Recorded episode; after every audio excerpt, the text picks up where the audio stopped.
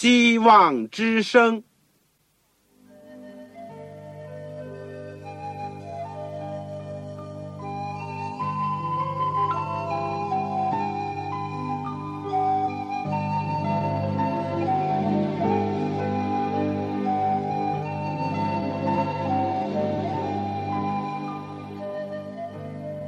各位听众朋友，各位弟兄姐妹，欢迎您收听信徒培训这个节目。教会的兴旺，不单表现为人数众多，更要求教友的素质好。为了使教会真正达到人丁兴旺，有灵性健壮，希望之声特别为广大的信徒制作了信徒培训这个节目，满足主内同工同道的需要。信徒培训由黄牧师主讲，将有多种课程推出，欢迎弟兄姐妹们踊跃参加。下面我们就把节目时间交给黄牧师。各位亲爱的听众朋友，各位组内的同工同道，你们好，我是旺草。我们谢谢主，今天再一次的借着空中的电波来学习主的圣道。我们今天是要道神学的。第三讲，上次我们讲了有关启示的问题，今天我们要讲末世与灵感。末世与灵感，这个经文是在提摩太后书第三章十六节，彼得后书第一章二十到二十一节，约翰福音第六章六十三节，路加福音二十一章三十三节。我们在学习之前，我们做一个祷告。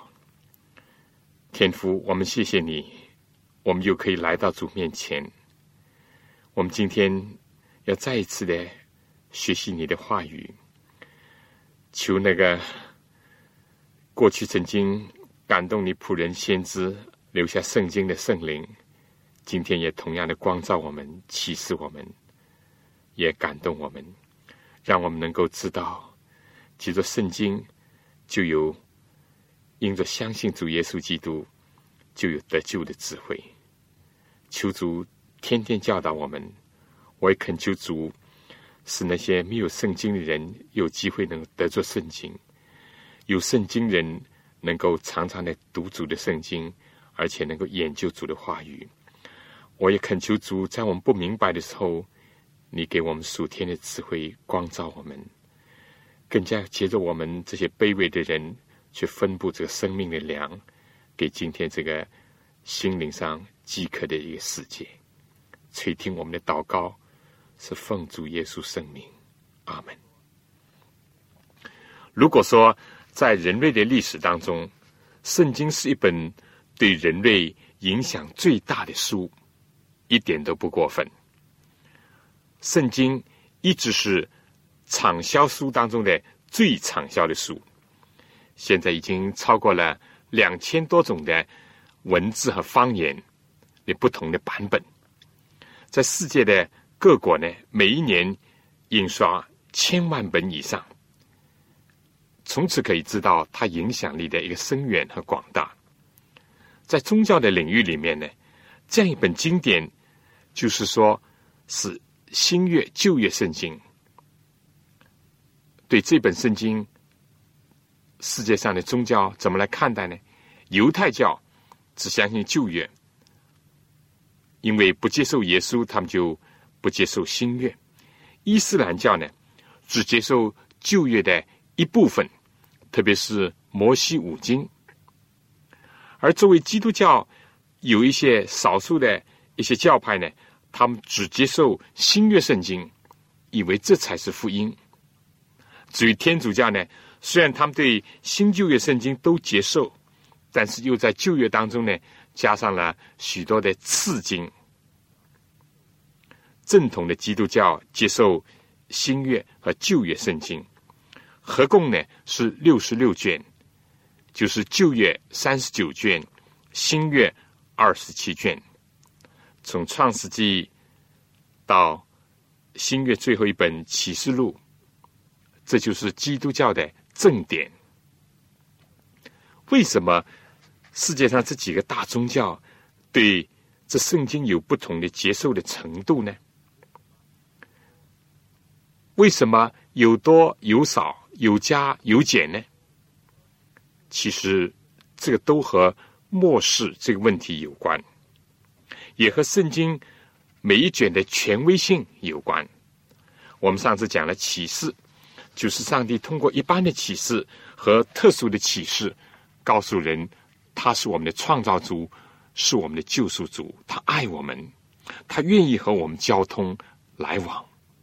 他为我们有一个最美好的计划，就是当一个最完美的创造被最破坏以后，上帝要借着基督来救赎我们，而基督呢，就成了启示上帝自己的一个顶峰。我们今天呢，要讲末世的问题，或者有的时候叫灵感的问题，这也是一个非常重要的一个题目，因为我们今天信仰的在文字上。都是依据《圣经》这本书，对于末世这个教义呢，必须要有一个正确的认识。这样呢，我们就会对圣经的教训、应许、预言等等呢，会有一个正确的相信、理解和接受。反过来呢，如果我们对这个末世这个教义抱着一种错误的认识，就会导致我们许多信仰的真理。和信仰的生活呢发生偏差和错误，所以有人说，圣经有关末世的这个观点呢，就好像是母亲和这个篱笆那样，看护着其他的教义。在这样一个基础之上，我们就说，圣经是我们一切信仰的依据，是我们品格的标准，是我们经验的试金石，也是。一切争议的最后的仲裁者，因为提摩太后书第三章十六节是这样的告诉我们：圣经都是上帝所漠视的，以教训、督责、使人归正、教导人学艺，都是有益的，叫属上帝人得以完全预备行各样的善事。我们今天要研究一下什么是漠视。它的性质如何？末世和启示，或者和普通人所讲的灵感有什么不同？末世的方式、方法和过程有哪一些？是不是所有圣经都是上帝所漠视的？怎么样来看待新旧约圣经？这些是我们今天想要学习的内容的范围。首先，我们看看“末世”这个字呢，在新约圣经里面只用了一次。就是保罗在提摩太后书三章十六节，也就是我们刚刚读出的这个经文里面，这个字的希腊文的意思呢，是把气吹进某一种物体；而在原文呢，希伯来文或者希腊文呢，风和气以及灵呢，都是一个字。它非但令我们想到。耶稣对尼哥底母解释说：“人必须从圣灵而生。”以及耶稣用了风的这个比喻，而且更让我们想起上帝创造我们的时候，是把气吹在始祖的鼻孔里面，人就成了有灵的活人。所以，不论是上帝最初的创造和上帝再造我们的时候，都是借着灵，借着。是生命的圣灵进入人体，进入人心，进入人的思想。这就是说，从末世和灵感的这个字表明呢，不是人自己的思想的产物和结晶，也并不是人自己的认识的一个结果，或者是一个印象，或者是所有的判断。末世首先是外来的。人只是接受而已，而这个外来的呢，又并不是从世界来的，或是从其他人来的，也不是从未经证实的所谓的外星人来的。圣经说，圣经都是上帝所漠视的，都是被圣灵感动而来的。彼得前书第一章二十到二十一节说：“第一要紧的，该知道，上帝所有的预言，没有可随私意解说的。”因为预言从来没有出于人意的，乃是人被圣灵感动，说出上帝的话来。所有的圣经，所有的预言，都不是出于人的，不管是我们自己也好，或者是其他人也好，哪里来的？是从圣灵的感动而来的。正因为这个缘故，在解释圣经的时候呢，不能单凭我们的理智、我们的见解，或者是凭着世界上的学问或者一般的知识，不行。解灵还需要系灵人。圣经既然是从圣灵的感动而来的，学习圣经呢，也就必须要依靠圣灵。明白这一点呢，就可以了解为什么圣经是与众不同的。其他所有的宗教或者是哲学的经典著作都不能和圣经相比，因为其他的都是人的产物，哪怕是聪明人、大有学问的人的思想结晶，都不能跟圣灵，也就是上帝他的思想和他的意念来相比。上帝曾经说：“天怎么样高过地，照样我的意念也高过你们的意念。”上帝接着保罗说：“智慧人在哪里？”文字在哪里？这世界上的辨识在哪里？保罗说：“连上帝的玉作还要比人智慧，上帝软弱都要比人的刚强还要刚强。而且有些人以为耶稣基督钉十字架的道理是玉作是软弱，就如当时的希腊人就是这样。所以保罗就这样来挑战说：非但圣经不是人的智慧的结晶。”或者是一般宗教家的领悟，而且也不是去靠着修行，或者是忽然悟到得了一些什么真理，或者是看见了什么亮光。这里告诉我们，圣经的真理是从圣灵，也就从上帝来的。这也可以回答那些批评圣经的人的那些说法。他们妄想用自己的智慧去批驳神的话语、圣灵的意思。他们不理解、不接受圣经的第一个原因，可能就是他们不相信圣灵，并没有被圣灵所重生、所洁净、所感化。所以呢，他们要高抬自己那些没有经过圣化的知识，以及没有得着洁净的理智，妄想去判断上帝的话语。结果呢？他们就被半跌了，非但自己被半跌，而且他们还去半跌别人的信仰。第二，从“末世”这两个字的原文呢，还告诉我们另外一件事情：今天所看到的、所听到的、所读的圣经呢，却又是神人合作的一个产品，就像气吹落在土质的人体里面，人就成了有灵的活人。那么，更加圣灵接着玛利亚怀孕，以致耶稣基督呢是道成肉身一样，也就是神人二性一样。我们今天所看见的圣经呢，也是在另外一个含义里面的一种道成肉身，就是上帝的话、上帝的道，接着人的语言文字来表达出上帝的心意，让人便于了解，便于明白。便于接受，这就来到了第二个关于末世的性质的问题。在这个末世的理论上呢，我们说主要是有两家，一家就是叫字句的末世，就是逐字逐句，甚至每一个字都是上帝所末世的。通俗一点讲呢，就好像是上帝借着圣灵的口授。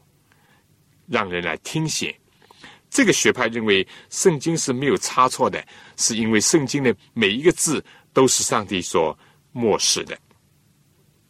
第二家呢，或者是说第二个学派呢，是认为不是全部的字句的本身是受漠视的，或者是像听写那样记录下来的，而是写圣经的人或者是笔者受到灵感。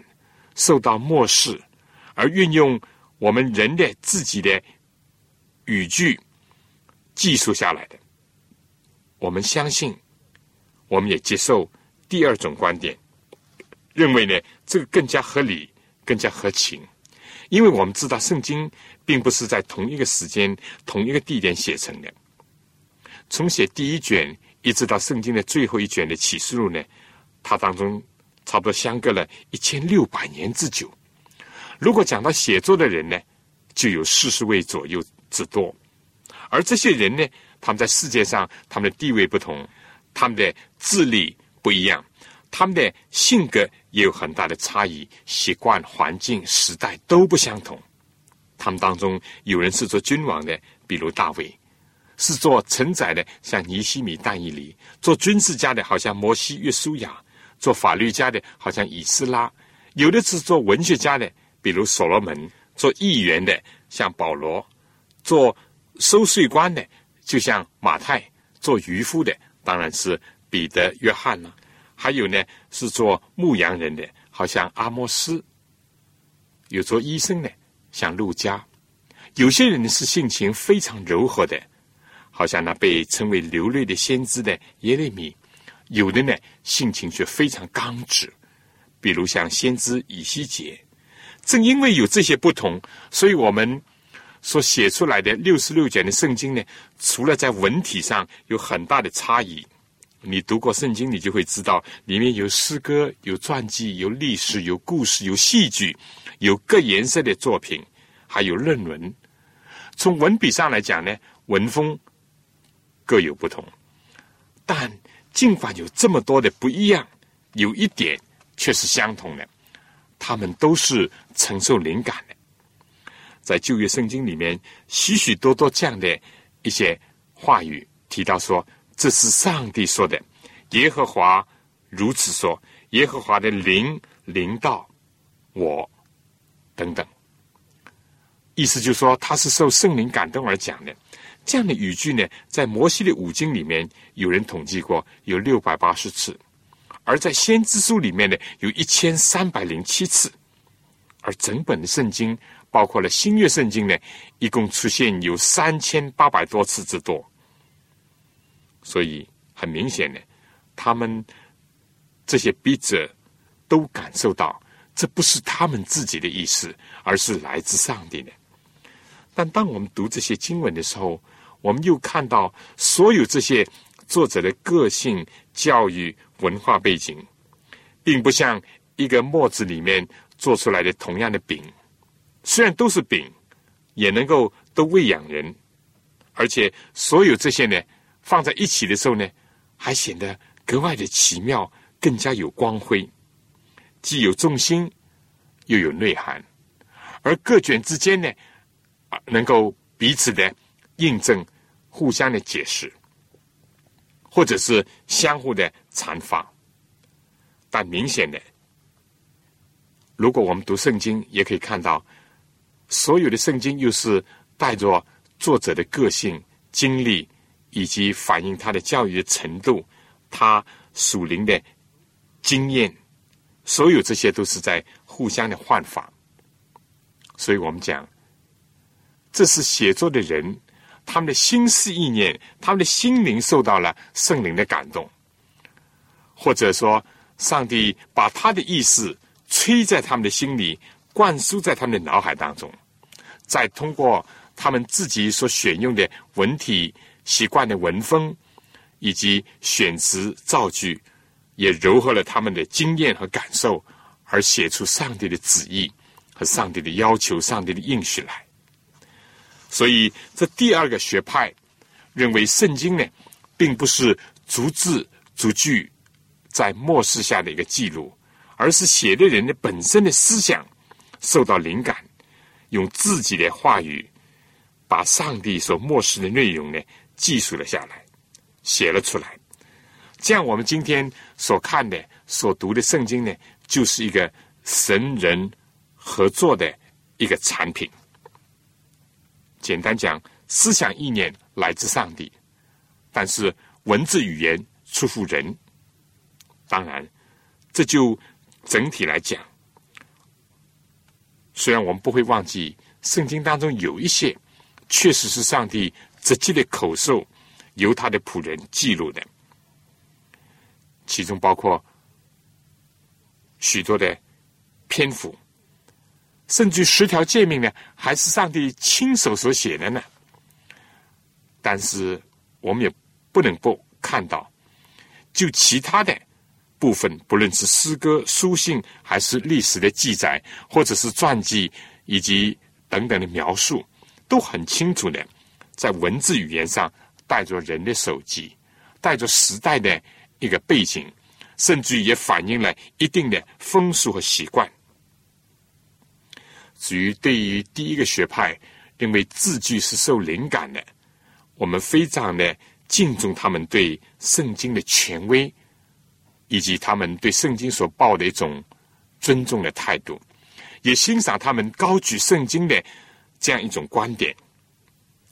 但不能否认，如果接受这个观点呢，有比较多的困难。面对这样的一个论点呢，比如就说，圣经最初的原稿至少到今天呢还没有发现，而所有的呢。现在都是手抄本，虽然有的手抄本我们说很古老，有的也很接近于圣经原著的时间，但毕竟是传抄的，在许许多多的传抄本当中，也难免留下了人为的抄写的笔误。当然，这个比例是非常非常之小，甚至是微不足道。不过总的讲呢，旧约圣经是希伯来。或者是亚兰文所写，新约圣经是用希腊文所写，但是今天世界上呢，已经有了两千多种文字和方言，意思就指着有这么多的翻译本。当然，每一种翻译本和原文呢，没有本质上的差别，但是在用词、造句以及翻译者的习惯或者他的思想、文化、教育背景呢。毕竟，都流入，甚至出现在字里行间，这点我想我们不能否认。所以想到这一点呢，对第一个学派就比较难接受了。意思就是说，每一个字句都是上帝所漠视的。而更明显的呢，我们是看到，圣经是上帝的思想意念和人的文字语言。作为一种道成肉身的另一个奇妙的表现，正像上帝是无限的，人是有限的，所以人有限的言语或者是文字，哪怕是像中文这样一种很古老、很典雅的一种语言，或者像希腊文、希伯来文那样一种很悠久的、很优秀的文字，都难以百分之一百的。表达上帝的无限的思想和意念，这也就是今天之所以会有这么多圣经翻译本的理由之一。单就英文来说吧，它也是一个优秀的一个语言文字，但现在就有许许多多的各种各样的翻译本，各有所长，各有所短，但是呢，互相补充，就会发现更加的完美。更加的体现了上帝的心思意念的深广和他的美丽。我们现在再讲讲，就是末世和启示的不同，以及他们的相关之处。我们已经讲过，启示和我们中文圣经译本的末世呢是有所不同的。启示呢是着重上帝启示他自己。如果他不借着各种方式来显现他自己的话呢，人就没有办法认识他，或者说人没有办法正确的认识他，或者是更深刻的认识他。所以讲到启示呢，是着重是上帝启示他本身的一种作为。这个不论是就上帝来讲，或者是就人来讲，启示都是必须的。我们上次已经讲过。上帝如果不把他的奥秘指示他的仆人众先知，那么人就没有办法了解，也没有办法认识和相信上帝。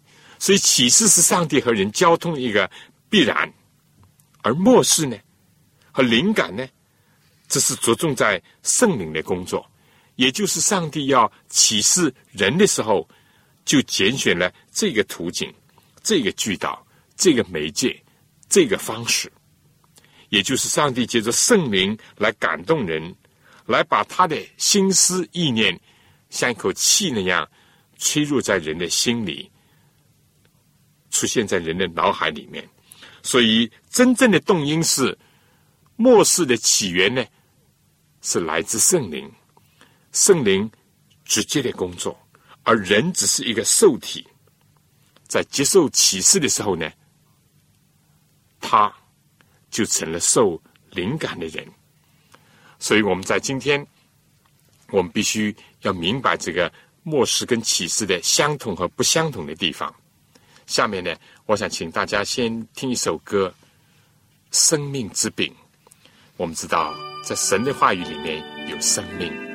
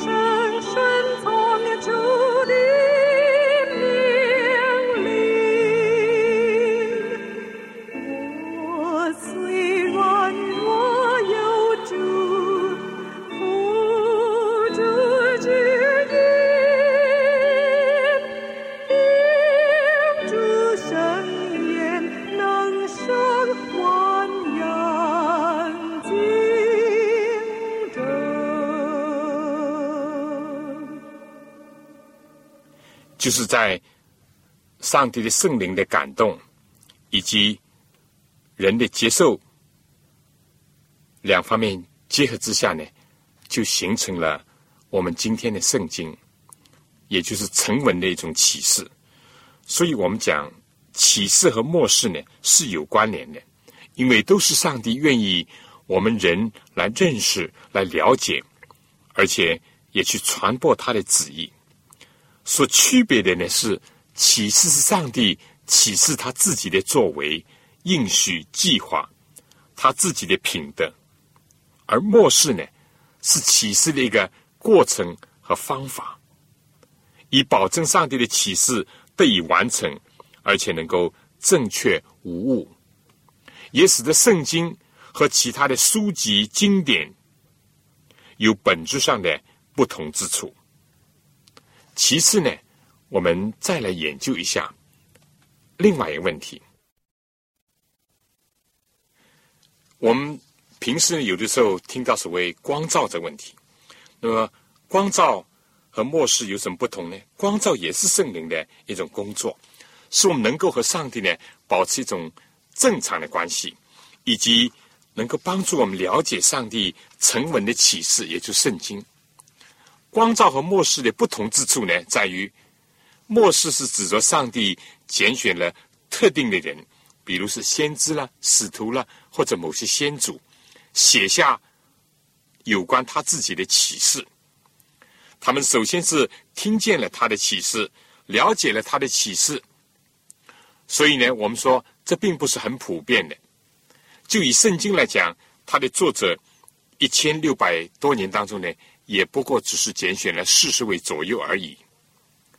但是圣灵的光照呢，却是广泛的多了。因为历代以来，凡是读到上帝的沉稳的启示，也就圣经的人呢，他们都可以打开心门，虚心的接受光照，使他们能够明白上帝的旨意，明白上帝的心意，明白上帝的启示。所以圣灵的光照呢。是比较普遍的。我们这里讲的末世或者灵感呢，和普通人所讲的灵感不一样。比如我们常常呃听到某一个大音乐家，比如就说莫扎特，在受到灵感的时候呢，就写下了乐曲；或者某一个作家、某一个画家啊有灵感。但总之呢，这是联系到一些创作性的表达思维的作品。他不是直接的来自圣灵的工作，他们的作品呢，也主要不是直接联系到上帝的旨意，或者是和上帝的救赎计划有关。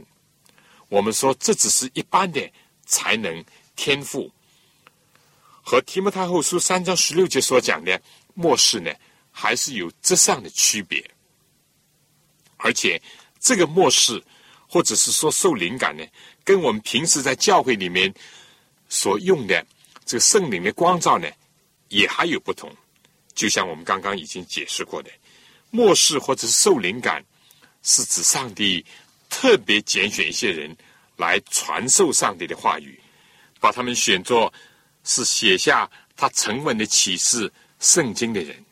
所以大致上我们可以这样讲：启示呢是牵涉到一个根源，末世或者是受灵感呢，主要是论到。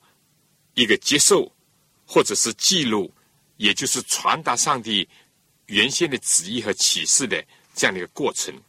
至于光照呢，是着重在理解或者是领悟上帝的沉稳的客观的启示。换句话讲，启示是关乎上帝赐予真理；漠视和灵感呢，是在上帝的管理和引导下呢，正确的领受所赐予的真理。而光照呢，就是让人理解上帝所赐予的，以及通过末世所表达的他的真理。正像哥林多前书第二章十四节所讲：“然而属血气的人不领会上帝圣灵的事，反倒以为愚拙，不能够知道，因为这些事唯有属灵的人才能看透。一个重生的人。”才能够领会属灵的事，领会天上的事，领会上帝的心意。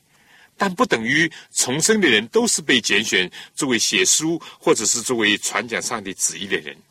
当然，更加不能说从这些人的身上有启示是从他们而来的。所有的启示都是来自上帝。我们上次讲过，启示录第一章第一节说，耶稣基督的启示就上帝赐给他。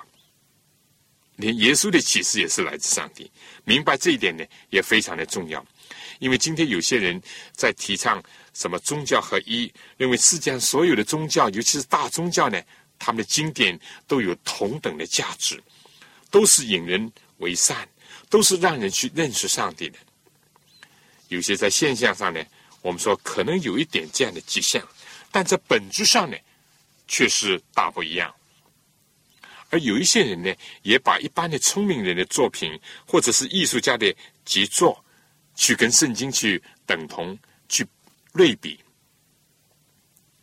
所以我们必须要明白这一点，我们就会知道他们的差异。再者呢，也有一些人轻易的说他得了上帝的启示，甚至有人认为启示是从他们而来的，人对他们呢就奉为神明那样。结果就误入歧途。首先，我们明白启示是启示上帝他自己，以及和上帝有关的事情和救赎人类的计划。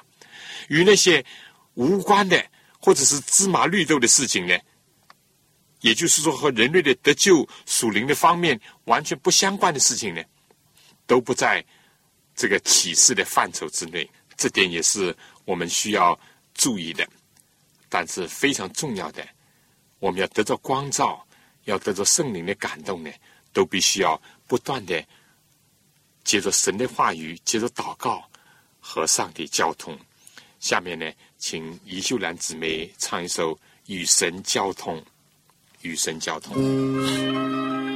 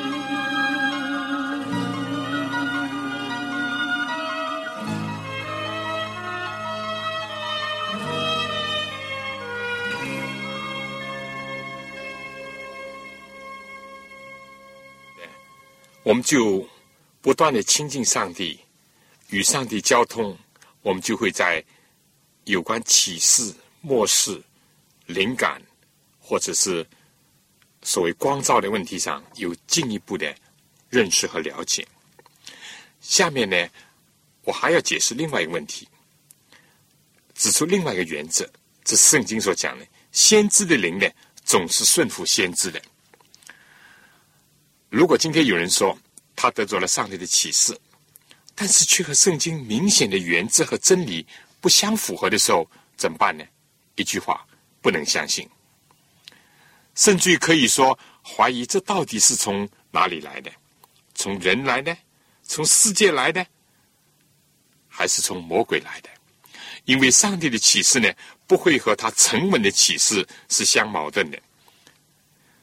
我们知道，在这个灵恩运动很实心的时候呢，特别要注意这一点，千万不要把个人的甚至自己的感情呢，看作是圣灵的作为，更加不要轻易的说自己有上帝的启示。如果有的话，它必须是和圣经一致的，没有矛盾的。哥林多前书第四章三十二节说：“因为先知的灵原是顺服先知的，上帝三一的真神是不会自相矛盾的。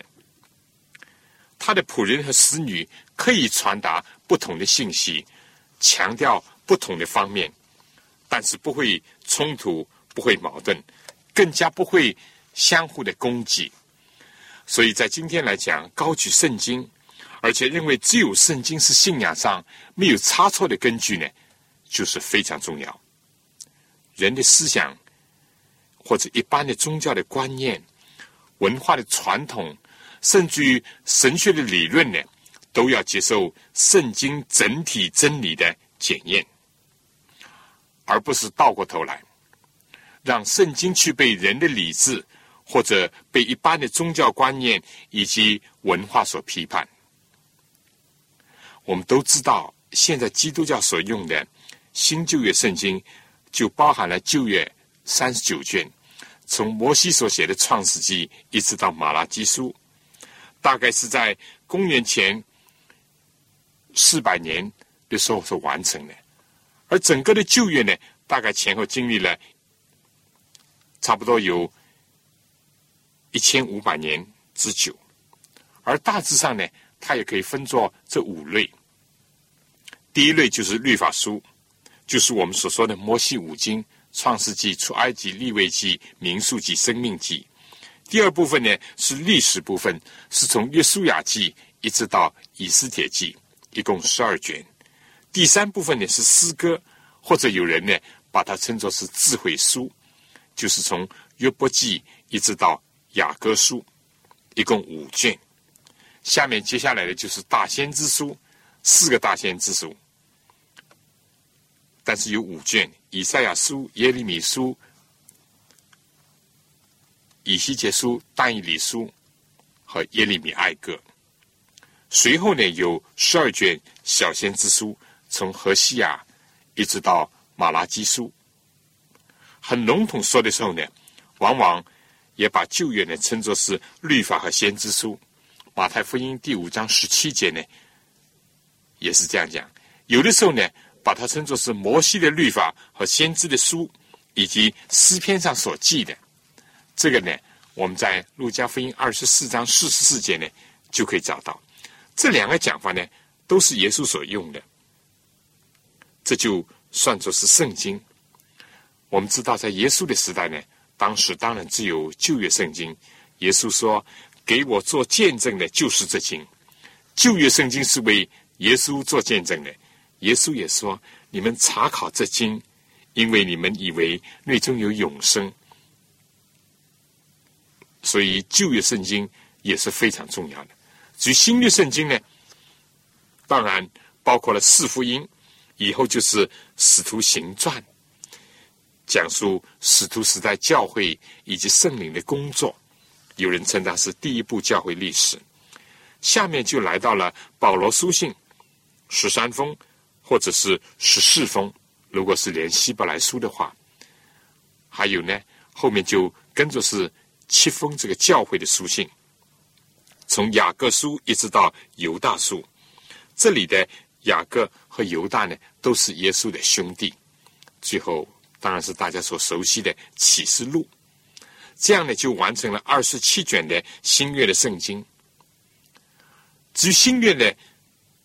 也好，旧约也好，它的中心呢就是耶稣基督，而主题呢就是上帝借着基督创造了人类，特别是当人犯罪以后，上帝在基督里面救赎人类，这一个大喜的信息，以及这一个千秋不救的故事。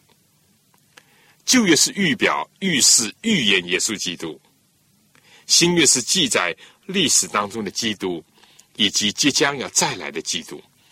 所以很明显的，我们如何对待圣经的态度呢？也就会归纳到我们如何对待耶稣基督的态度。反过来说，对待耶稣基督的态度呢，也就反映在我们对圣经的态度上。比如犹太教，他们不接受耶稣做弥赛亚，所以他们也就不欣赏，也不接受新约的圣经。如果只相信耶稣是一位先知，就可能像伊斯兰教那样，只接受摩西的五经。但遗憾的，在基督教里面有少数人，他们竟不接受旧约，而也有相当多的人，他们有了旧约圣经，但是并不重视它。这是非常可惜的，但我们说新约、旧约圣经都是上帝所漠视的。有人说旧约圣经是为犹太写的，这问题你怎么看呢？那么我们能不能说耶稣是犹太人的救主，而不是世界的救主吗？因为整个的旧约圣经都是指向基督，耶稣自己也是这样讲，圣经是为他做见证的。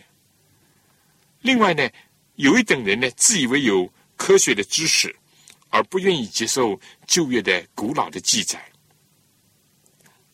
我倒要说，不做基督徒则罢。如果要做基督徒，要跟从基督，那么基督怎么相信，我们应当怎么相信。耶稣基督相信旧约的记载，他提到了创世纪的记载，有关家庭和婚姻的制度。可以看马太福音十九章第五节，也就是伊甸园时候的情况。耶稣也提到了挪亚时代的洪水，他承认有过洪水。马太福音二十四章三十七到三十九节，耶稣又提到索多玛、俄摩拉的事情。马太福音十一章二十三、二十四节，新神学派呢，既要否定创世洪水，也不相信有什么硫磺火。说这是文学的描写，或者说这是寓意的一种讲法，但耶稣并不是这样认为的。至于旧约里面提到的上帝的十诫，也就是道德律呢，耶稣也没有废去。他非但说没有废去，而且他是要来成全这律法，也就是包含着要实行这律法，要使律法为大为真。他既不是降低要求，更加不是像有人所说的，耶稣来了提出了新的要求，结果呢，他们就说旧的要求就不要了。耶稣所赐的新命令仍然是彼此相爱，还是上帝律法的一个精义。耶稣基督他相信旧约是上帝所启示的。今天有些人呢，不愿意相信死人复活。正像当时的这个撒都该教派人一样，耶稣当时就对他们说：“认到死人复活，上帝在圣经里面所讲的，你没有念过吗？”他说：“我是亚伯拉罕的上帝，以撒的上帝，雅各的上帝。上帝不是死人的上帝，乃是活人的上帝。”至于说到旧约的预言呢，更加有很多处，有人统计有三百三十几个地方都应验在。耶稣的身上，除了这些预言，还有很多旧约的事迹，也都是预表基督的。比如说，《创世纪》二十八章十二节，雅各所梦见的一个梯子，就是通天梯，耶稣就直接的引入到自己的身上。可以看《约翰福音》第一章五十一节，圣经所讲的圣所的从事，以及一切祭祀的当中呢。所有这些也是预表耶稣的，我们以前也讲过。所以，耶稣基督不论是对旧约的历史的部分、律法的部分、献祭的部分，以及所有的教训，他都相信，他都承认，而且都很表示尊重。但很遗憾的，今天称为他名下的人，所谓基督徒，有些反而和主耶稣基督呢抱着一种相反的观点，结果就损害了他们的信仰。削弱了他们属灵的力量，也减少了他们高举圣经的一种动力。当然，我们也不希望看到教会在圣经的正典之外，再加上了次经，或者是就是说人为的经典，他们不会相得益彰，反而是掩盖了真理的亮光和毁损了圣经的属灵的全能。更严重的，就是说这些道理里面和正经所有的教训是有相抵触的。所有这些，我要说，都归根到一个启示和漠视的问题。如果我们清楚了解这方面的教义，我们就会避免许多的错误，而同时呢，在假道流行的时候，能够做中流砥柱，来捍卫上帝言语的。纯洁性，以及在有一些人藐视上帝话语的时候呢，能够尊重上帝的权威。圣经都是上帝所漠视的。我们除了不误解，以为每一个字都像听写那样，是由圣经的笔者笔录下来的话，但是我们也不要有一个错觉，以为凡是圣经里面的每一句话都是出自上帝的口。因为我们很清楚的知道，当然写圣经的时候、记录的时候是在圣灵的感动下，但是所写的内容，就举约伯记来讲吧，其中就有包括撒旦和魔鬼他所讲的话，在旧约里面也有不少假先知讲的话，新约里面也有恶人所讲的话，所以我们研究圣经呢，首先就是要看是谁讲的，是出于上帝的。当然是真理，是上帝有几个方法来说出他的话。第一呢，是上帝亲口所讲的话。我们可以看出埃及记第二十章第一节，生命记第五章第四节。在耶稣基督来到世界上以后呢，当然就是接着耶稣基督讲的话。约翰福音十二章四十七到五十节，耶稣亲口就告诉我们，他讲的话不是凭着他自己。乃是在他里面的父所讲的，有时呢是借着天使来传达上帝的话，《希伯来书》第二章第二节；但更多的时候呢，是圣灵感动先知来说话，《雅各书》第五章第十节就是这样的一个记载。先知书当中呢，常常有说耶和华的话临到我。举个例子。耶利米书第二章第一节有千百次类似这样的一种讲法，可以说是布满在圣经当中。当然，还有耶稣来了以后呢，是借着使徒所发表的话。彼得后书第三章第二节，犹大书第十七节。所以我们说，圣经里面除了上帝的话以外，圣经其他的内容以及所记载的这些资料的来源呢？是出自何方呢？除了十条诫命是由上帝亲自颁布的，是由上帝亲口吩咐记下来的这部分，可以说是口授的，人听写的，至少是事后写成的。还有一部分呢，是借着意象或者异梦、异兆来启示人的。除此之外呢，我们就不难发现，圣经里面有不少的历史的材料。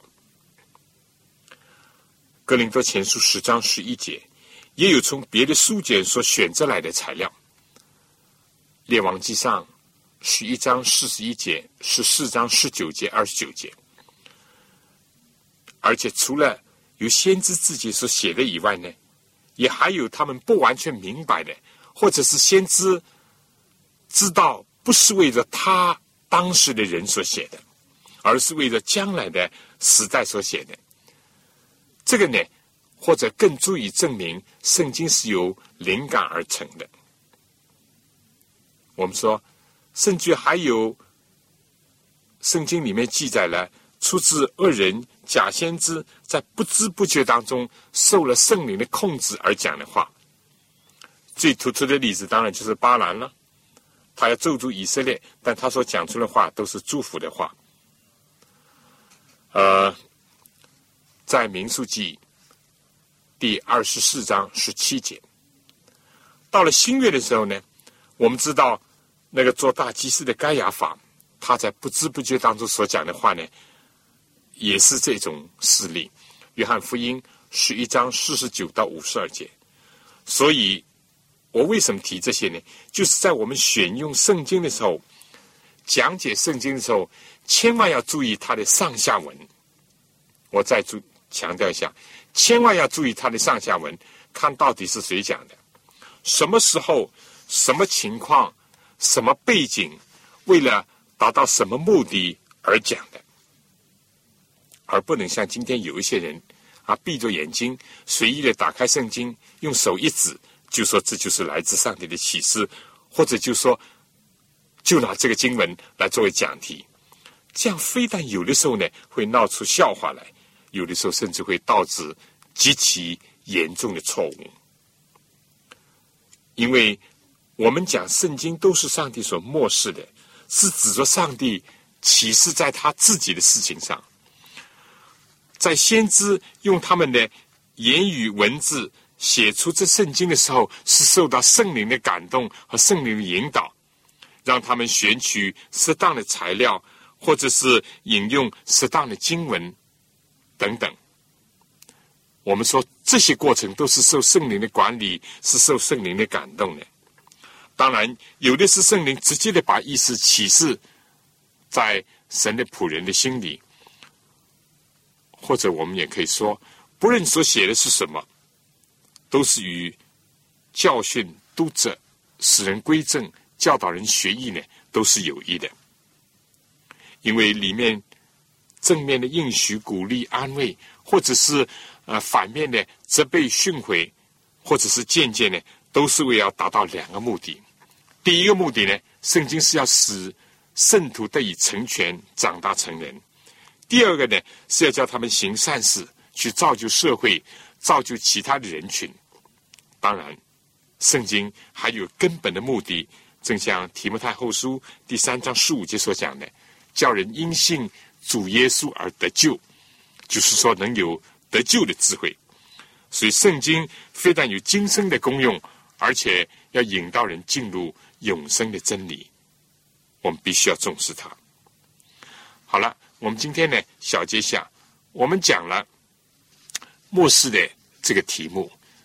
我们说，圣经都是上帝所漠视的，就是借着他的圣灵感动他所拣选的人，而写出上帝的启示、上帝的话语来。这是为了我们今生和来生的益处，为了我们自己和别人的需要。首先，我们讲了关于末世的意义和性质。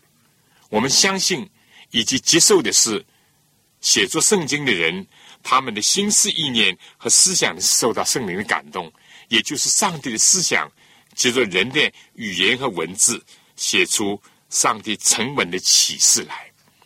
第二点，我们讲到了启示、末世和光照之间的关系，也附带了讲了一般的灵感之间的关联。和他们本质上的不同，启示是道出上帝关于他自己的真理，末世是人接受启示和接受上帝真理的过程和方法，是在圣灵的感动下，而光照呢是理解和领悟上帝的沉稳的启示，是很普遍的。但愿我们求主赐给我们属天的智慧，以及一个谦虚受教的心，甘心领受真道。天天查考主的话语，在主的恩典当中不断的长进。好了，愿上帝赐福给您和您的全家、您的教会。再见。